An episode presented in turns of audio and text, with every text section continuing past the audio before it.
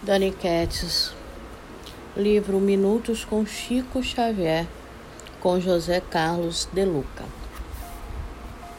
Capítulo 1 A lição do relógio.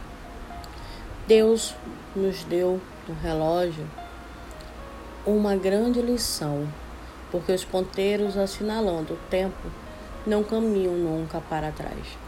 Chico Xavier. Ao despertarmos a cada manhã, recebemos o presente de Deus.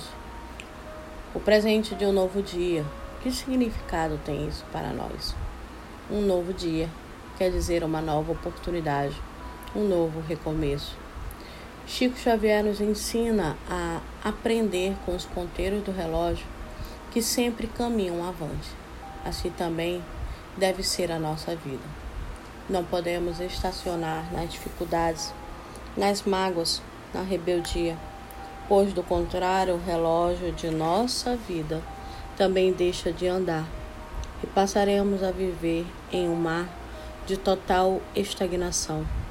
E a estagnação muitas vezes produz miséria, doença, ignorância.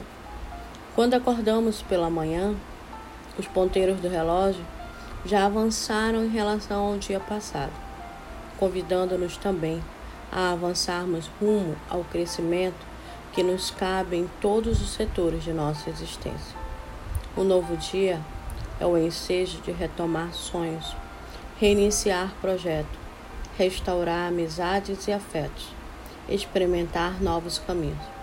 É Deus, cheio de esperança em nós, dizendo-nos para irmos adiante, apesar do passado de sombras e amarguras desencantos e aflições.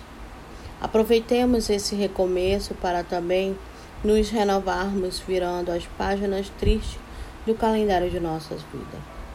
Não tragam ontem para o hoje. Entreguemos nosso coração ferido para os dias que já se foram. Para dar as boas-vindas ao novo dia, é preciso se despedir do dia velho.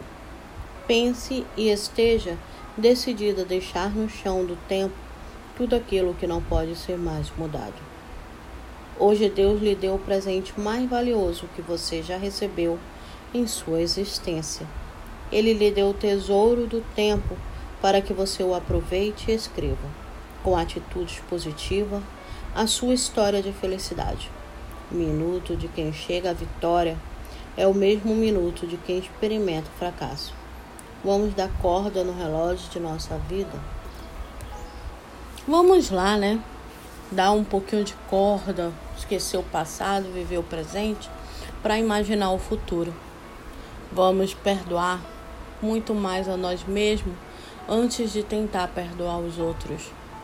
Vamos tentar viver nossa vida de forma singela, sincera e com humildade.